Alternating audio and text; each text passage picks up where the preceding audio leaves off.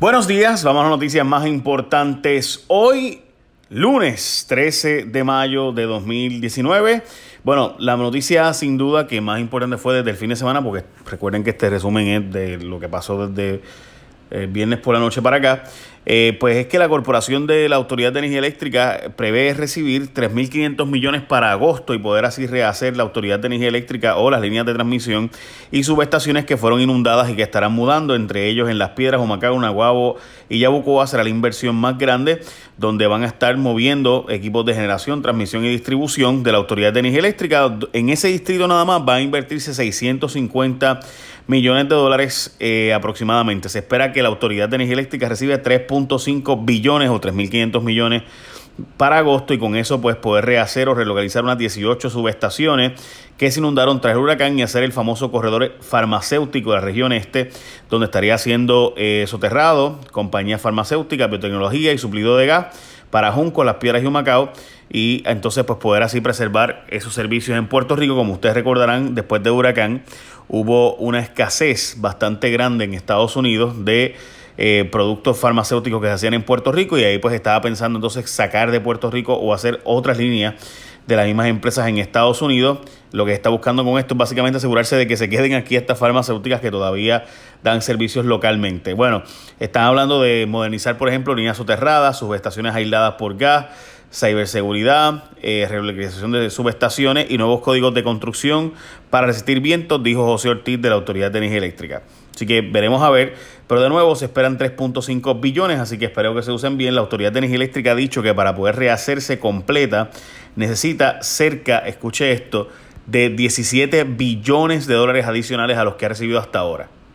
En otras noticias, el Tribunal Supremo decidió que colegios obligatorios son inconstitucionales el pasado viernes el Tribunal Supremo de Puerto Rico determinó que no se puede obligar a los profesionales a pertenecer a colegios de su profesión.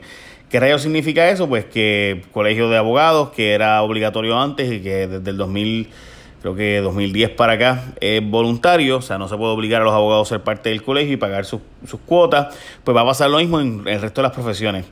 Claro, el colegio de médicos y el colegio de, de creo que de trabajadores sociales han dicho que no, que ellos van a seguir siendo obligatorios porque esta, esta decisión del Tribunal Supremo solo aplica al Colegio de los Mecánicos. Sin embargo, el Tribunal Supremo claramente dice en la decisión que, eh, que esto le aplica a todos los colegios porque todas las profesiones tienen que ser iguales, no se puede discriminar contra unas sí y contra otras no. Pero van aparentemente a pelear en los tribunales el asunto porque, como ustedes saben, en Puerto Rico los colegios son obligatorios porque muchos de esos son reguladores de la profesión. O sea, para asegurar la calidad de la profesión, pues estos colegios aseguran, eh, fiscalizan el que los profesionales de la profesión pues hagan las cosas correctamente y que establezcan los cánones, éticos, etcétera. Esa es en teoría. En la práctica, pues, a veces se nombra gente del corillo y demás. Y ahora, ¿quiénes regularían esas profesiones? Pues, por ejemplo, lo haría el gobierno a través de juntas examinadoras o juntas reglamentadoras, que como saben, también tienen el problema de que muchas veces ha pasado que terminan siendo políticos nombrados a posiciones de juntas examinadoras y pues no realmente supervisan la calidad del servicio y demás. Y eso pues tiene unas preocupaciones particulares, en mi opinión. Veremos a ver, pero según el Tribunal Supremo, en mi opinión, la decisión es clara diciendo que aplica a todas las profesiones, pero veremos a ver. Bueno, by the way, graduarte ya de por sí es un logro. Y es un logro bien grande, pero además de eso, la gente de Denis quiere reconocer ese logro y quieren recompensarte lo que por tantos años estuviste trabajando. Así que con diploma en mano, mi gente, el día de tu graduación, vete para Denis y enséñale tu diploma y te van a regalar un chocolate lava cake para que termines ese día con un dulce final. Denis porque ustedes saben que cuando hay hambre siempre hay denis y postre gratis el día de la graduación, no lo olvides. Y ahora tienen hasta crepa. Y si le quieres pedir mi plato favorito, le dices, pídeme un Superbird por ahí. Y genial. Así que arranca para Denis el día de tu graduación, lleva tu diploma y con eso te van a regalar un chocolate lava cake. Qué rico. Bueno, más billete para la deuda que antes y ya ven una segunda quiebra. Wall Street Journal está publicando una, ¿verdad? Publicó anoche realmente eh, que la aprobación de la Junta del nuevo plan fiscal implica un superávit de casi 20 billones de dólares por lo que significa que va a pagarse mucho más de la deuda de lo que se había dicho originalmente. Eh, realmente esta publicación surge después de la publicación del plan fiscal y según varios expertos que de hecho hoy entrevistan en el vocero, la probabilidad de que Puerto Rico pase por una segunda quiebra, una segunda reestructuración de su deuda es bastante. Y voy a explicar por qué.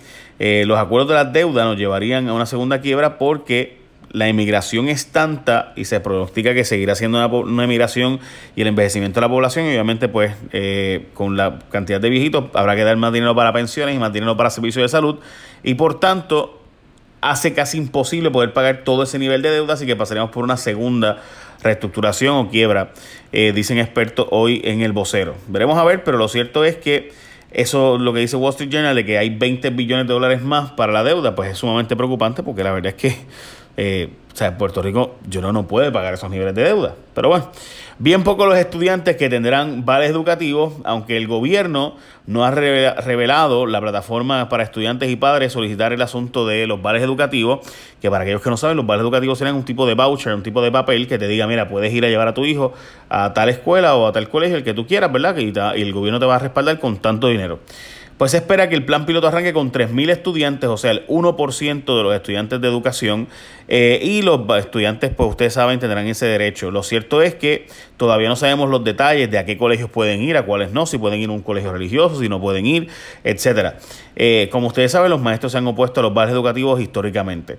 Hoy Primera Hora tiene noticia importante eh, que la zona metropolitana y montañosa son las áreas donde más se reportan apagones en Puerto Rico. Según la Autoridad de Energía Eléctrica, mensualmente se reportan 2.000 averías aproximadamente y apagones en general.